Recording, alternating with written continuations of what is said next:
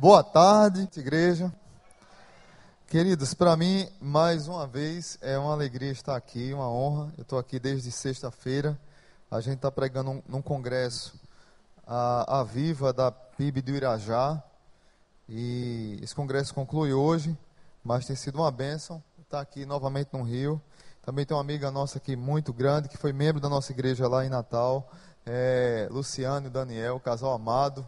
E quando eu venho aqui, eu me sinto muito, muito feliz pelo carinho de vocês, o cuidado dos pastores, sempre está conosco assim, apoiando. Pastor Paulo, sua família, o Marcos aqui é nordestino como eu, né? Eu sou pernambucano, mas moro em Natal já há 20 anos. É, pernambucano e torcedor do esporte. Olha, não sei se tem aqui torcedor contrário para não ficar com raiva.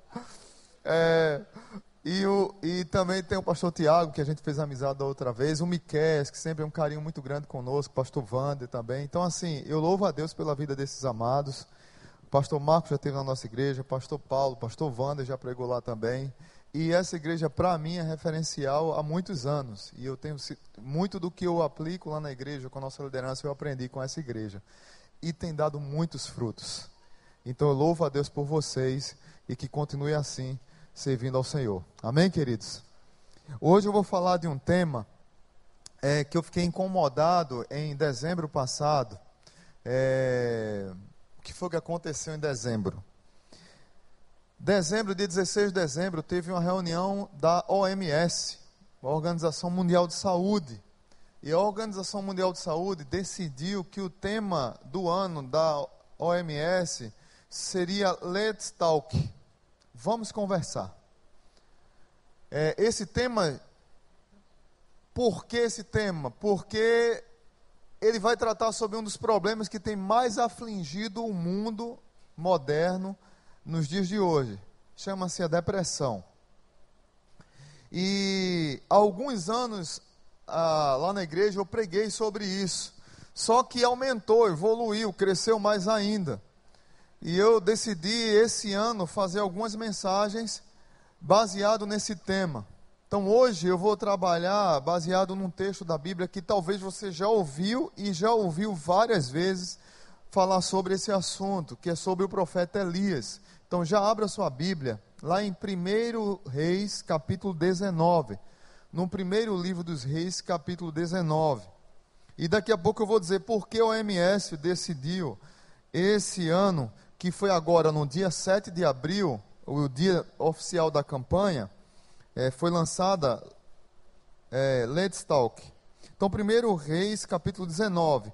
Hoje, o tema da mensagem, eu vou falar sobre depressão, mas o tema da mensagem é a noite escura da alma. Se você nunca ouviu essa expressão, essa expressão eu tirei de um livro é, escrito por um monge carmelita é, no século 14, 15, ele é um, era um pré-reformador e espanhol, e ele escreveu um livro com esse título, A Noite Escura da Alma, quando ele tinha crises emocionais, de ansiedade, de frustração, de suicídio, de pensamento de desistir da vida, de abandonar o ministério, como nós é, vimos aqui nessa música agora que Deus ainda tem algo para nós, como Paulo bem falou. Então, São João da Cruz, quando ele entrava em uma crise emocional, ele começou a escrever orações. E em suas orações culminou num livro que ele deu o nome do livro A Noite Escura da Alma, porque ele se levantava à noite, quando estava emocionalmente muito abatido, e escrevia as orações pedindo a Deus para sair daquela situação e também é, escrevendo sobre o que ele estava passando naquele momento. Então tem tudo a ver com o texto que nós vamos ler. A Noite Escura da Alma, guarda isso no teu coração. Diz assim a palavra: Ora, Acabe contou a Jezabel tudo o que Elias tinha feito e como havia matado todos aqueles profetas à espada. Por isso Jezabel mandou um mensageiro a Elias para dizer-lhe: Que os deuses me castiguem com todo rigor, se amanhã, nesta hora, eu não fizer com a sua vida o que você fez com a deles. Elias teve medo e fugiu para salvar a vida. Em Berseba de Judá, ele deixou o seu servo. E entrou no deserto caminhando um dia Chegou, em, chegou a um pé de giesta, sentou-se debaixo dele e orou pedindo a morte. Veja bem esse texto: pediu a morte. Já tive bastante, Senhor. Tira minha vida, não sou melhor do que os meus antepassados. Depois se deitou debaixo da árvore e dormiu. De repente, um anjo tocou nele e disse: Levante-se e coma. Elias olhou ao redor e ali junto à sua cabeça havia um pão assado sobre brasas quentes e um jarro de água, e ele comeu, bebeu e deitou-se novamente. O anjo do Senhor voltou, voltou, tocou nele e disse: Levante-se e coma, pois a sua vida será, sua viagem será muito longa. Então ele se levantou, comeu, bebeu, fortalecido com aquela comida, viajou 40 dias e 40 noites até chegar a Horebe, o monte de Deus. Só um detalhe aqui no verso 8 é que ele andou muito, né? 40 dias e 40 noites. Se nós formos calcular de uma cidade para outra que ele andou nesse período, dá mais ou menos 300 280 quilômetros. Então, um detalhe importante na vida de Elias, e aqui já para você ficar alerta: quando a noite escura da alma chega, ela não escolhe se a pessoa é, é, não é fitness ou se é fitness. Uma coisa a gente sabe, que Elias era fitness, porque andar 380 quilômetros, meu amigo, o cabo era um profeta bem enxuto. E não dava para aguentar andar no meu estado, por exemplo, aqui, 380 quilômetros. Mas a depressão, a noite escura da alma chega em qualquer pessoa. E daqui a pouco a gente vai abordar isso. Veja comigo a continuação do texto no verso 9. Ali, depois de andar esse tempo, ele entrou numa caverna e passou a noite. E a palavra do Senhor veio a, ele, veio a ele: O que você está fazendo aqui, Elias? Ele respondeu: Tenho sido muito zeloso pelo Senhor, o Deus de Israel, o Deus dos exércitos. Os israelitas rejeitaram a tua aliança, quebraram os teus altares, mataram os teus profetas à espada. Sou o único que sobrou. E agora também estão procurando matar-me. O Senhor lhe disse: Saia e fique no monte, na presença do Senhor, pois o Senhor vai passar. Então veio um vento fortíssimo que separou os montes e esmigalhou as rochas diante do Senhor. Mas o Senhor não estava no vento. Depois do vento houve um terremoto, mas o Senhor não estava no terremoto. Depois do terremoto houve fogo, mas o Senhor não estava nele. E depois do fogo houve um murmúrio de uma brisa suave. Quando Elias ouviu, puxou a capa para cobrir o rosto, saiu e ficou à entrada da caverna. E uma voz lhe perguntou: O que você está fazendo aqui, Elias? Ele respondeu: Tenho sido muito zeloso pelo Senhor, o Deus dos exércitos. Os israelitas rejeitaram a tua aliança. Veja que ele faz a mesma resposta. Quebraram os teus altares, mataram os teus profetas à espada. Sou o único que sobrou e agora também estão procurando matar-me. O Senhor lhe disse: Volte pelo caminho por onde veio e vá para o deserto de Damasco. Chegando lá, unja Azael como rei da Síria. Unja também Jeú, filho de Ninze, como um rei de Israel. E unja Eliseu, filho de Safate, de Abel Meolá, para suceder a você como profeta. Jeú matará todo aquele que escapar da espada de Azael, e Eliseu matará todo aquele que escapar da espada de Jeú. No entanto, fiz sobrar sete mil em Israel, todos aqueles cujos joelhos não se inclinaram diante do, de Baal, e todos aqueles cujas bocas não o beijaram. Amém. Antes de ser um homem de Deus, Elias era um homem. Antes de você que está aqui nessa noite ser um homem de Deus, você é um homem. Antes de você ser uma mulher de Deus, você é uma mulher. Ser humano, frágil, sujeito a esse tipo de situação. Infelizmente, nós vivemos numa sociedade que tem nos estimulado a achar que nós somos super-homens e não perceber as fragilidades que acontecem na nossa vida que dão sinais muitas vezes que nós estamos precisando de ajuda. É interessante como a noite escura da alma, a depressão, ela não escolhe credo, ela não escolhe profissão, ela não escolhe formação acadêmica, ela não escolhe é, se você é crente ou não, ela não escolhe a, a, a, a sua conta bancária, ela chega.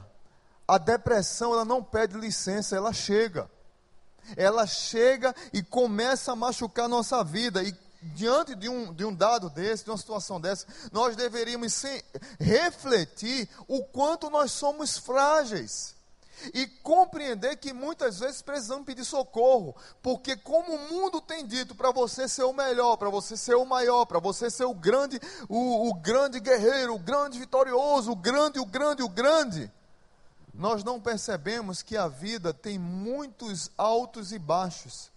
Se eu contar para você, vou querer contar apenas alguns fatos na vida de Elias, de tantos que ele teve, que você vai ficar impressionado. Poxa, Elias, um grande homem de Deus, está numa crise depressiva? Sim, por que não?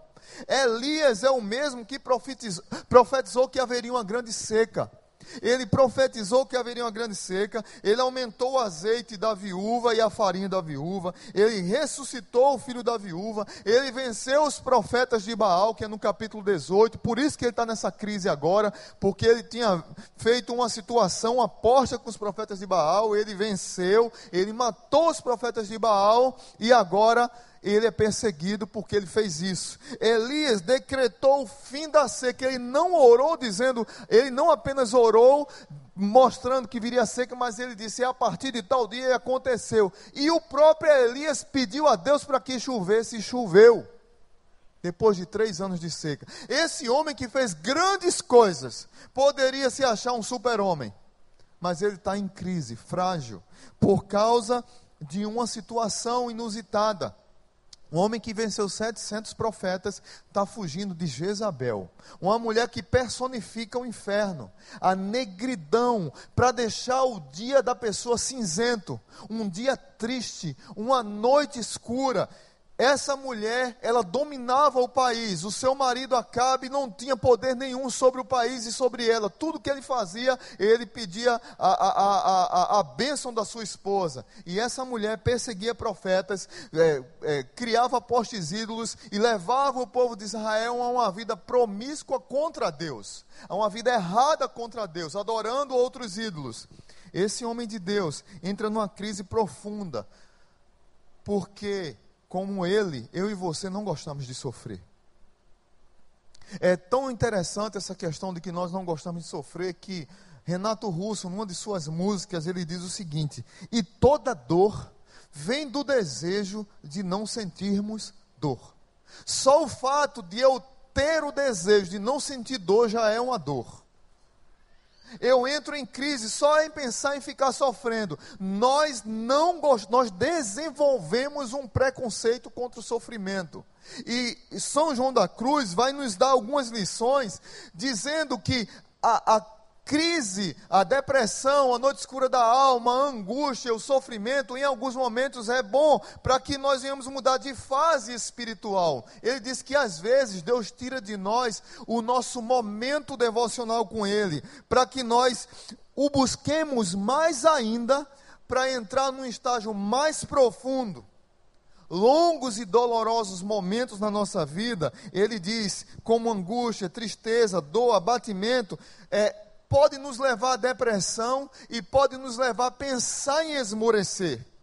Mas hoje em dia, graças a Deus, há tratamentos, há profissionais, e aqui na igreja, a igreja do Recreio tem um trabalho maravilhoso com celebrando a, restaura, celebrando a restauração, não é isso? Re, celebrando a recuperação. Tem um trabalho maravilhoso aqui e tem vários profissionais que ajudam nessa área. Mas o que acontece muitas vezes é que nós nos enclausuramos e não dizemos que estamos doentes. Queridos irmãos, por que a OMS decidiu trabalhar sobre depressão esse ano? Quero dar para vocês alguns dados. A depressão é um transtorno mental frequente e globalmente estima-se que 350 milhões de pessoas em toda, de todas as idades sofrem com esse mal. E esse mal leva a pessoa à incapacidade no trabalho, em casa, com a família mais mulheres são afetadas pela depressão do que os homens. E um, um dado que tem crescido: mulheres é, é, com depressão pós-parto. Lá na igreja nós tivemos alguns casos desses. E, e o que é que a gente está fazendo agora? Trabalhando preventivamente. Quando a mulher está prestes a ter bebê, a gente já cola nela.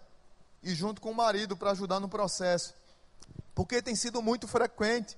E tem acontecido. Agora, a depressão tem causado muitas disfunções, muita disfunção na pessoa e muito sofrimento, mas na pior das hipóteses, o que é que a depressão leva? Ao suicídio. O Rio Grande do Norte tem um dos maiores índices de suicídio do Brasil. É um estado pequeno, com muito suicídio. Ah, foi inaugurado lá uma ponte chamada Newton Navarro, uma ponte maravilhosa, é um cartão postal lá em Natal. Num dia da inauguração, quando saiu a comitiva do prefeito, governador, quem estava lá, uma pessoa foi lá e cometeu suicídio, num, meia hora depois da cerimônia. Porque ele queria ser o primeiro a cometer suicídio na ponte Newton Navarro. Isso não é muito divulgado, porque para evitar, tem uma série aí da Netflix agora, o pastor Paulo falou hoje pela manhã, eu acho que são 13 razões para cometer suicídio. Os nossos adolescentes estão trabalhando na igreja 13 razões para não cometer suicídio. Baseado na série. Estão assistindo e estão debatendo. Mas tem sido uma coisa terrível na nossa sociedade hoje. Eu anotei os dados da OMS para que você fique chocado. Veja bem, 800 mil pessoas cometem suicídio por ano.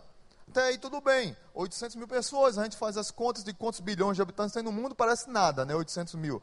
Mas eu fracionei isso para que você compreendesse. 2.192 pessoas cometem suicídio por dia. 92 pessoas cometem suicídio por hora e 1,7 pessoas cometem suicídio por minuto. Quando eu terminar de falar aqui umas duas frases, duas pessoas já vão ter cometido suicídio em algum lugar do mundo. Você imagina como é grave a situação? Tudo isso causado pela depressão. A maioria das pessoas que cometem suicídio estão na faixa etária de 15 a 29 anos. É a maior causa de suicídio, a segunda maior causa de suicídio na adolescência é, é na adolescência. Então a crise é muito grande, gente. Nós precisamos encarar esse mal com muita coragem e perceber sinais na nossa casa, perceber sinais na igreja, na sociedade, com os nossos amigos, com os nossos parentes. Tem muitas pessoas vivendo essa realidade. Quais foram as causas da noite escura da alma na vida de Elias? Eu vou citar apenas algumas, do verso 1 ao 4. É bom você manter sua Bíblia aberta que a gente vai estar trabalhando em cima dela. Ah, do verso 1 ao 4 vai dizer os motivos. Então, primeira situação que levou a esse homem ficar em crise foi a, a situação política do país. Uma mulher que está dominando o país ameaça o matá-lo. Ela, ela, diz, ela, ela soube da situação pela boca do esposo, do rei, e ela diz assim: que os deuses me castiguem. Se amanhã, Elias, você não morrer igual aos profetas de Baal morreram. Esse homem teve medo, então, decepção política, ameaça de morte, medo e fuga. Aí olha para o Brasil hoje faça uma reflexão. A situação política do país que tem feito famílias entrarem em crise financeira, em terem que ver seus filhos saindo de escolas particulares para escolas públicas, que para muita gente é status estudar em escola particular. Ou então saindo de uma escola mais cara para uma mais barata, porque você não está conseguindo pagar. Pessoas que estão falindo as suas empresas por causa de toda essa, essa tristeza que tem acontecido em nosso país. Isso tem sido um motivo que muitas pessoas têm entrado em depressão e têm dado cabo da sua própria vida. Insegurança pública relacionado à nossa governança. Então, gente, a crise está tá avassaladora ela não escolhe idade, nem raça, cor, como eu disse aqui, nem profissão, nem classe social. Ela tem chegado na vida das pessoas. Elias ficou frustrado por causa da situação política. Mas teve uma coisa que Elias fez que nós não devemos fazer: ele abandonou os relacionamentos. Ele fugiu. Diz a Bíblia no verso 3 que ele teve medo, fugiu para salvar a vida, e em Berseba de Judá, ele deixou o seu servo Aquela pessoa que estava mais próxima a Elias, aquele que estava sendo treinado por ele para ser um futuro profeta, ele o abandonou. Ele, no lugar de pedir socorro, de pedir ajuda, ele fugiu, ele, ele abandonou os relacionamentos. A maioria de nós, quando entramos numa crise dessa, o que é que nós fazemos? Nos isolamos, quarto escuro, olho fechado. Para que ajuda? Se a minha vida não tem jeito mesmo, eu vou desistir eu vou fugir, eu vou procurar um lugar e eu vou fazer a oração que Elias fez, pedir a morte. Talvez você que está aqui nessa noite, nessa tarde, já fez essa oração. Talvez você conheça alguém que já fez essa oração. Talvez você já conheça ou já tomou essa atitude de fuga. Eu não quero ver ninguém, eu não quero relacionamento. Mas é interessante como a igreja é algo maravilhoso que Deus criou para nos trazer a comunhão e restaurar nossa vida. Amém? Outra coisa que ele teve foi desejo de morte. Ele pediu a morte. Ele, ele clamou a Deus para que a sua vida acabasse ali mesmo. Eu lembro do profeta Jeremias. Eu não, não tem como eu ver essa situação de Elias e não lembrar de Jeremias. Jeremias capítulo 20, ele faz uma das orações mais, mais dramáticas da Bíblia. A Bíblia tem um recurso maravilhoso chamado lamento que nós não, não usamos que é lamentar diante da dor, abrir o nosso coração, desnudar nossa alma, entregar nossa alma a Deus e nós não fazemos. Mas a Bíblia é repleta disso. Jeremias chega numa situação que ele diz assim: Senhor, o Senhor me seduziu. O Senhor me enganou, o Senhor me seduziu e eu caí na sua sedução. O Senhor me chamou para ser profeta e eu fui ser profeta.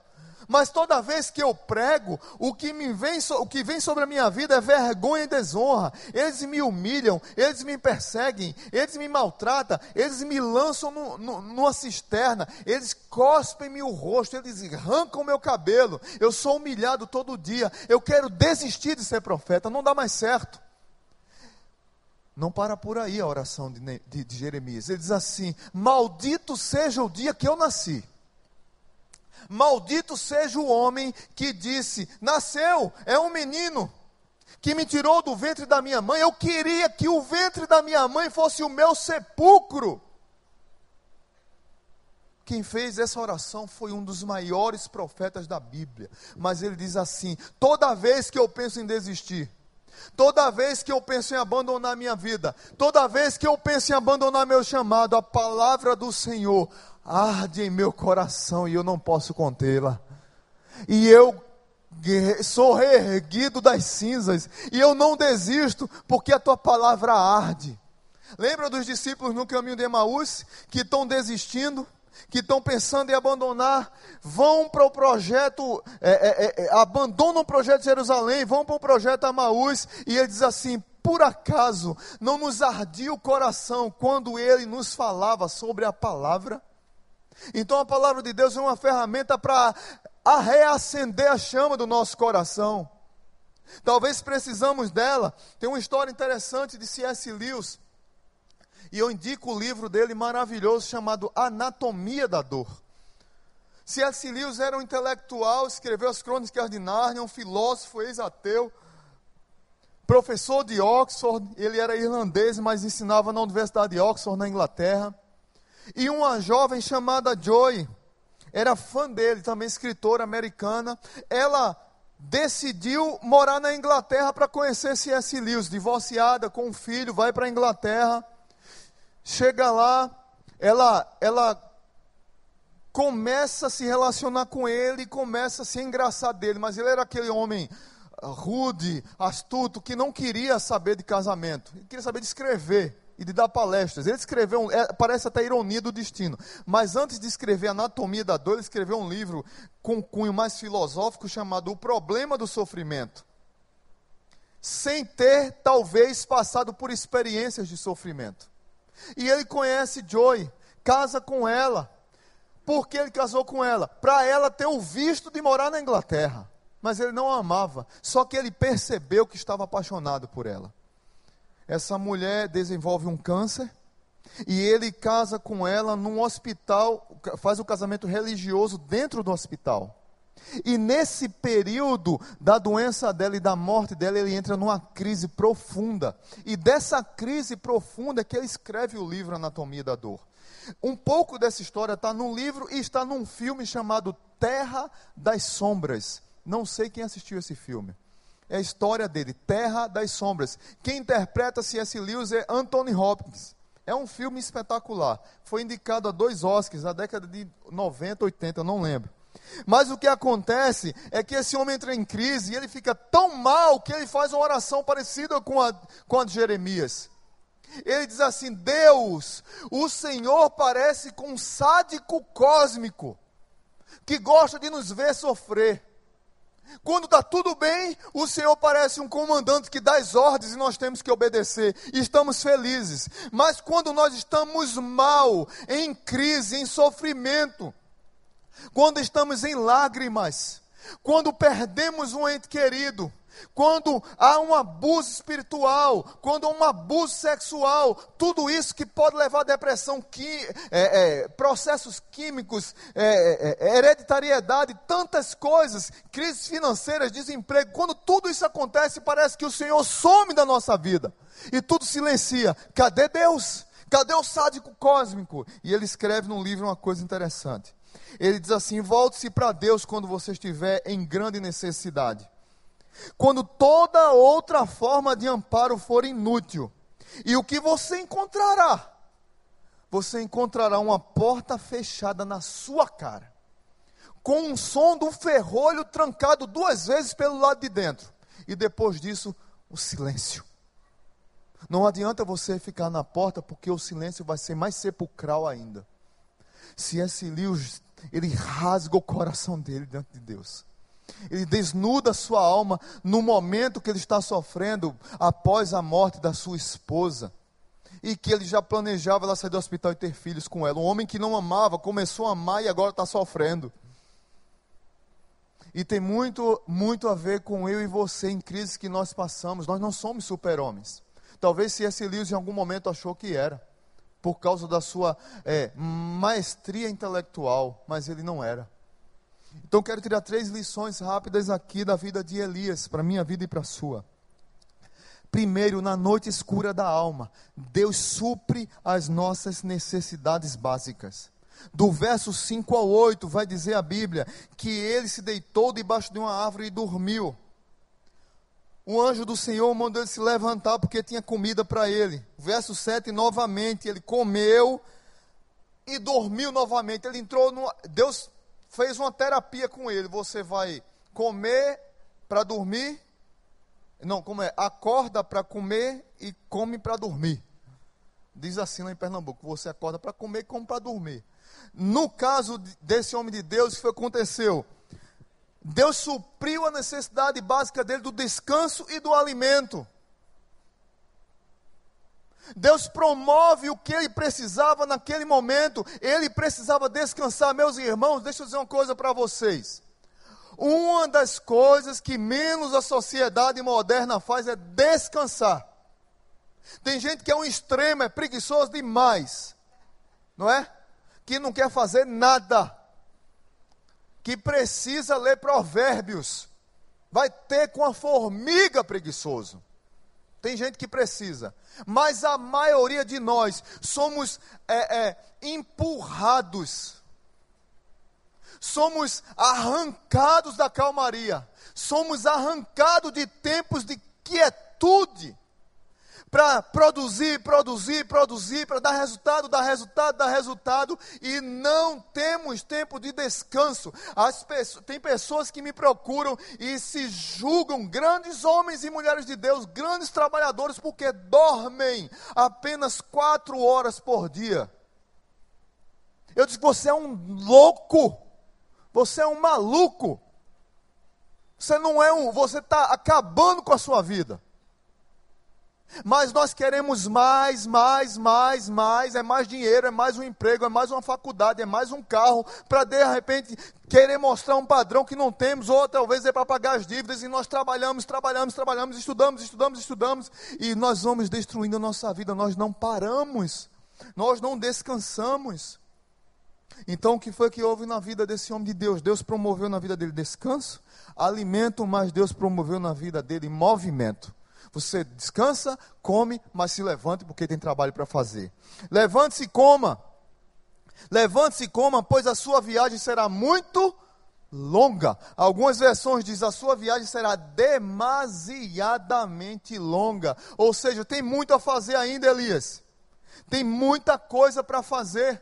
Esse homem, que era um homem de oração, que pediu a Deus para para chover, choveu. Esse homem que pediu a Deus para vencer os profetas de Baal, venceu. Esse homem que pediu a Deus para ressuscitar o filho da viúva e Deus e Deus o honrou. É um homem agora que está pedindo a Deus a morte, que está dizendo: Deus, eu quero sepulcro.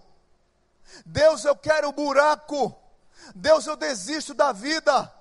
Deus não dá mais para viver assim. Mas Deus responde a oração dele: levante-se, tem muito a fazer. Ele pede morte, Deus diz vida. Ele pede sepulcro e Deus diz: tem muito trabalho ainda, Elias. Levanta-se, encoraja. Tem movimento para você ainda. Talvez você que está aqui nessa noite tenha orado a oração de Elias. Eu quero sepulcro. E Deus está trazendo para você a palavra deles: Filho, eu ouvi tua oração, mas eu não vou responder a oração do jeito que você está pedindo. Eu quero dizer para você: levante-se, coma, porque tem muito a você fazer ainda.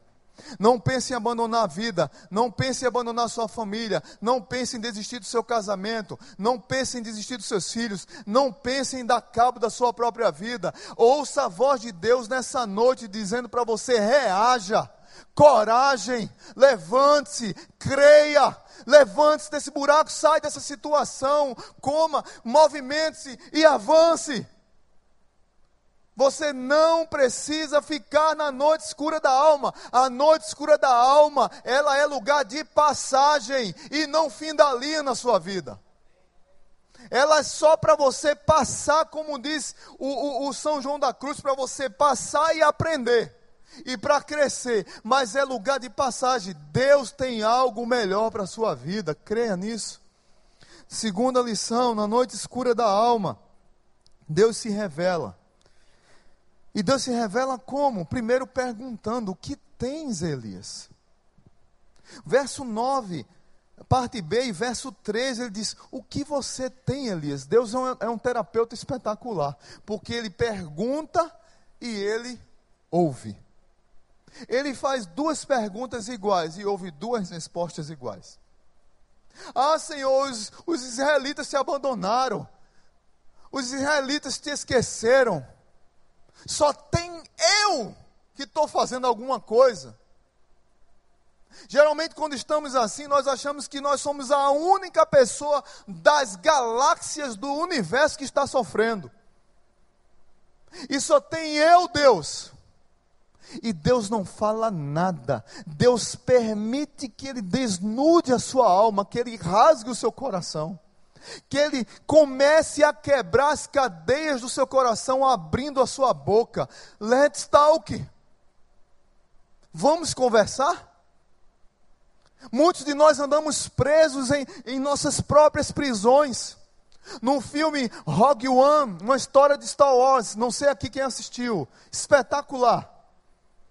Tem os nerds aqui, levanta a mão os nerds. Tem os, pronto, olha aí, tem uma galera nerd aí um, um cego que faz parte da rebelião, junto com, com, com, os da rebelião, estão presos. E o nome do cego é Ivan. E ele está lá, ele sente tudo que está acontecendo. E um dos líderes da rebelião está nervoso, preocupado, preso. O que é que é está acontecendo com você? Ele está lá, para um lado e para o outro, agoniado assim. Não, meu Deus do céu, e agora? E agora o que é que vai ser? E o cego, o que é que está acontecendo com você? Por que você está tão nervoso? Ele disse, nós estamos numa prisão. E o cego, bem calmamente, diz assim: existem prisões em todos os lugares, mas você carrega as suas para onde você vai.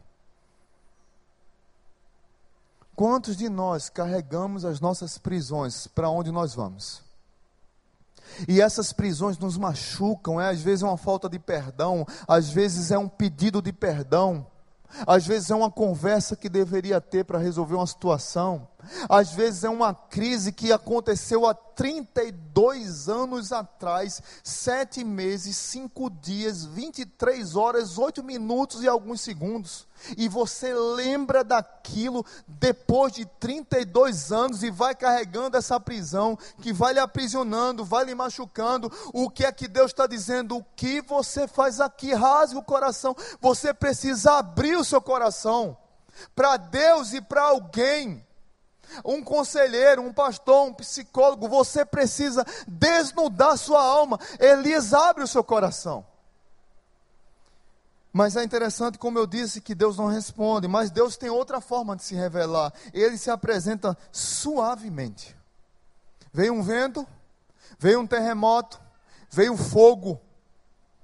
E Deus não se apresentou em nenhum deles. Deus se apresentou numa brisa suave. E aí eu volto a falar da nossa geração. A nossa geração é a geração do barulho. Nós entramos num carro, nós nem colocamos o cinto de segurança, nós ligamos o som, nós estamos já com o som do celular ligado no Spotify. Aí a gente chega em casa, quando a gente não anda assim, né? Assim. Aí, puf, levanta topada e cai, né? Se a gente não, mas nós nós andamos ligados, nós andamos ligados 24 horas por dia se deixar. Nós não paramos. Chegamos em casa, nem demos mais boa noite. Pega o controle, liga a TV, liga a radiola. Não vai nem no banheiro, nem beber água. Mas a gente quer barulho. Nós não queremos silêncio. Nós não desfrutamos da solitude, que é um recurso que Deus nos deu. Nós não desfrutamos desse silêncio que Deus nos convoca para ouvir a voz dele. E nesse barulho maluco que nós vivemos, como é que nós vamos ouvir o Senhor? Deus convoca Elias para. E Elias foi sensível que percebeu Deus numa brisa suave. Nós estamos acostumados ao extraordinário. Nós queremos a glória, nós queremos a majestade, nós queremos tudo grande demais, tudo maravilhoso demais, mas Deus nos convoca para uma vida ordinária. Não de ser ordinário no sentido errado. Vocês estão entendendo o que eu estou dizendo? Ordinário de ser dia após dia. Deus nos convoca a ter intimidade com Ele dia a dia. É numa conversa com o irmão que Jesus fala com você, num abraço que você, como a gente viu aquele testemunho maravilhoso no Fantástico, de Dona Silvia, não é isso? Que ela disse: 40 anos nas ruas, 25 anos presa. E ela disse: quando uma menina branca de olhos verdes me abraçou, ela foi sensível a ouvir a brisa suave. Quando aquela menina me abraçou, eu disse: a minha vida pode mudar. Foi o abraço de Jesus. Foi mais ou menos isso que ela falou. Queridos irmãos, é coisas simples como um abraço que Deus quer falar conosco, mas nós estamos tão barulhentos, tão incomodados, tão agitados. Eudine Pires, um pastor que eu amo demais, que, que, que eu digo que é o meu pastor literário, ele diz o seguinte: é mais fácil acalmar uma tempestade, governar os ventos, domar um tigre, fazer um grande peixe, engolir e vomitar um Jonas, do que fazer sossegar a alma agitada de um homem. Nós vivemos agitados demais nós vivemos preocupados demais. E nós não temos sensibilidade para, nas crises da noite escura, ouvirmos a Deus. São João da Cruz continua no seu livro, A Noite Escura da Alma, ele diz que o silêncio é como uma crise purificadora. E ele diz o seguinte: sofrimento nos liberta da dependência de resultados exteriores e extraordinários. Na hora do sofrimento, nós nos tornamos mais simples.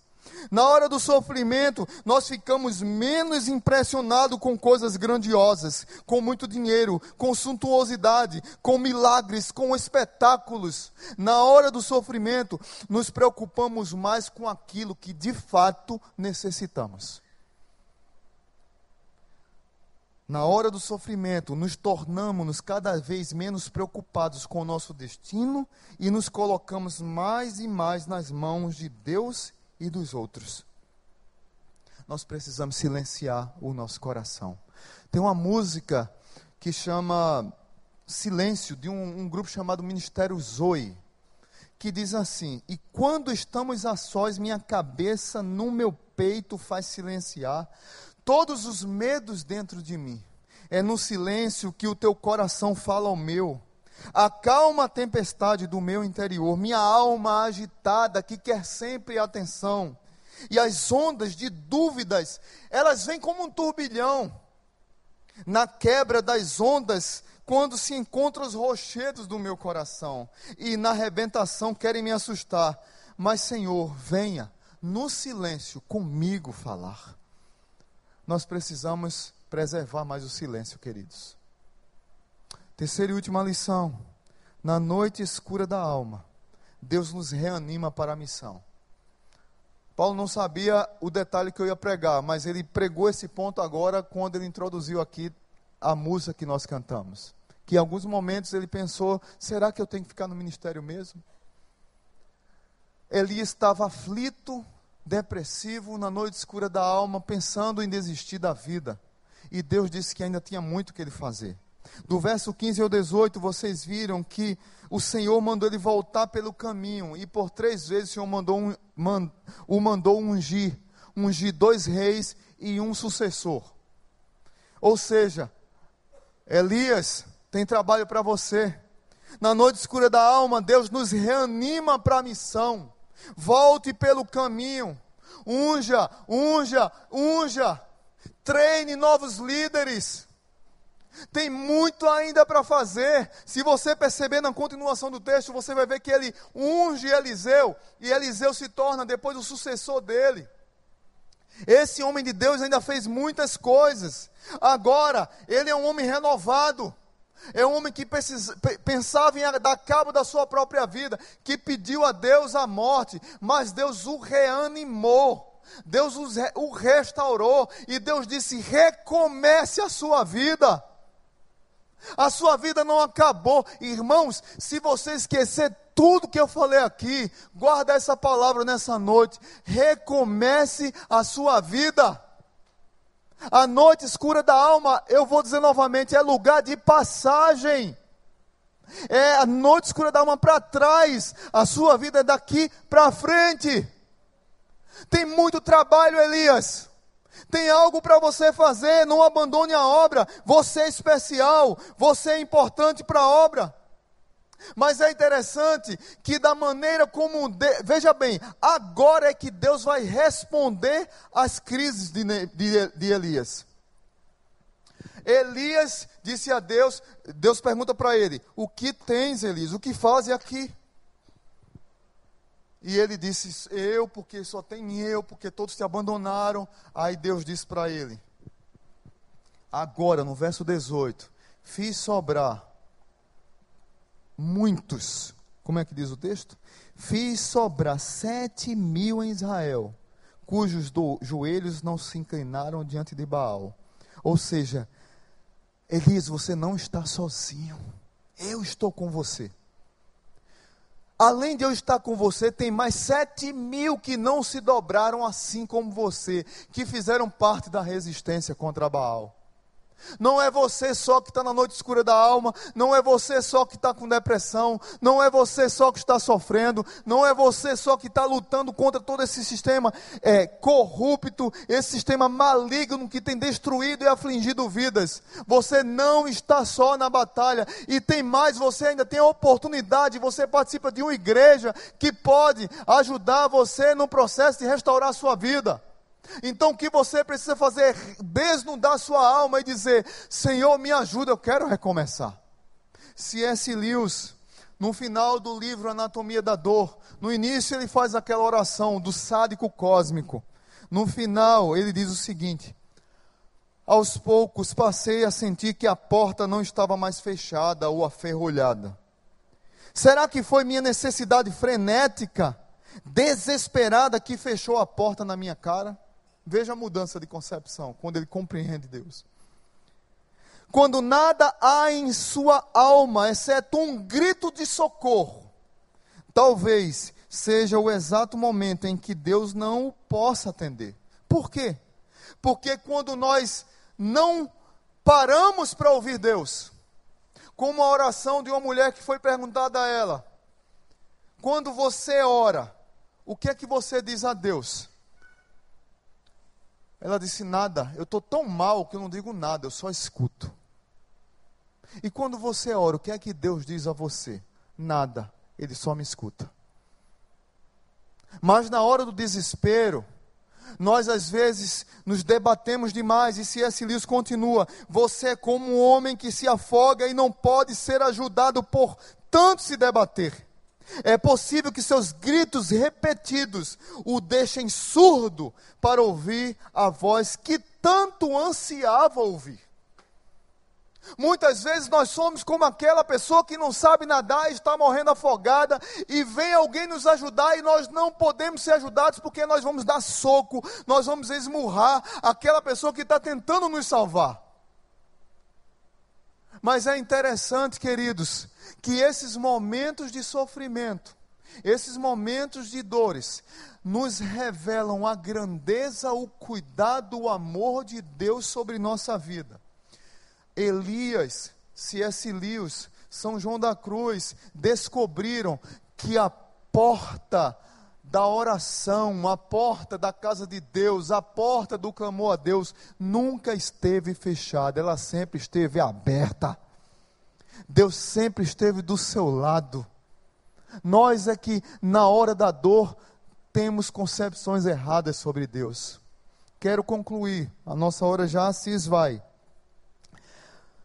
Não vou cantar, mas quero citar uma música chamada Muralhas, de Estênio Márcio. E essa música reflete muito situações da minha vida e talvez reflita da sua.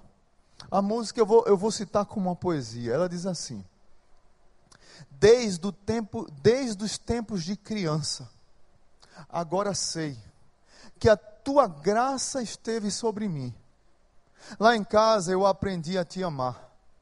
E cada dia foste sendo meu. Por tantas vezes quase que morri. Mas eu tinha tantas vidas para viver. E quando eu pensei em fugir de ti, fiquei sabendo tanto que sou teu. Ah, hoje eu sei que estavas ali. Quando eu tive que enfim me enxergar, a minha alma chorava ao seu modo, escrevendo canções para ti. Ah, me seguiste por tantas esquinas, me guardaste de becos sombrios, me levaste aos porões da minha alma, me trouxeste de volta para casa. Hoje eu sei que estavas ali. Eu vivi entre fortes muralhas que a tua graça ergueu sobre mim, antes mesmo do tempo existir. Você que está aqui nessa tarde e noite, você pode achar que está abandonado, mas desde os, desde os tempos de criança, Deus tem erguido muralhas para proteger sua vida recomece. Saia daqui hoje corajosamente dizendo: Senhor, obrigado. Eu quero recomeçar. As tuas muralhas se ergueram, me protegeram. A noite escura da alma não é fim da linha, é passagem para meu crescimento espiritual. Curva a tua cabeça e vamos agradecer a Deus. Pai bendito, eu queria orar por essas vidas que estão aqui. Se tem algumas delas que o Senhor falou nessa noite, a minha oração é que eles fiquem de pé nesse momento. Se tem alguém aqui pensando em dar cabo da vida, ou se tem alguém na família passando por uma crise de depressão, eu queria que você ficasse de pé representando essa pessoa. E se for você, melhor ainda, e você fica de pé. Se tem alguém aqui passando por situações conflitantes, destruidoras, que levam a pensar em desistir da vida. Por favor, fica de pé. Deus quer falar contigo. Deus te incomodou nessa noite. Amém. Tem mais alguém? Amém. Mais alguém? Pai bendito, eu vou pedir por essas vidas, por todos que estão aqui, mas especialmente por essas vidas que ficaram de pé.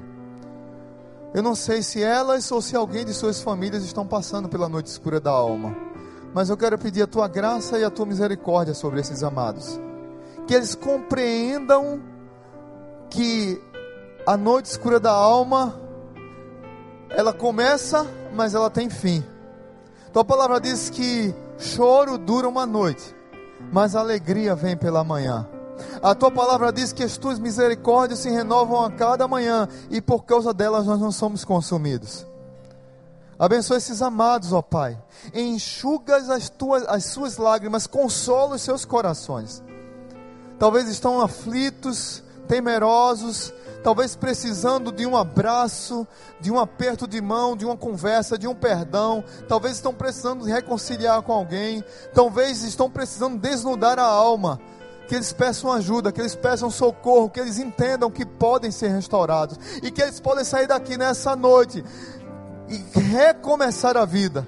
Não permita que os dardos inflamados do maligno penetrem na vida dos irmãos aqui. Para que eles pensam em dar cabo da vida, em desistir do ministério, em desistir da caminhada. mas que eles estejam protegidos com o capacete da salvação e com o escudo da fé, e com a coraça da justiça, e com a espada do Espírito, para que os dardos inflamados do maligno caia por terra. No nome santo de Jesus, abençoe esses, essas vidas tão preciosas do Senhor. No nome de Jesus. Amém. Aplauda o Senhor. Muito obrigado mais uma vez por estar aqui. Deus abençoe. Ficar de pé. Louvo a Deus pela vida do pastor Marcelo. Nós vamos terminar cantando esse louvor.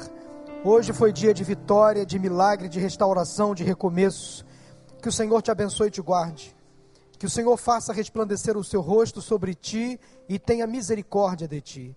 E que o Senhor sobre ti levante o seu rosto e te dê a paz.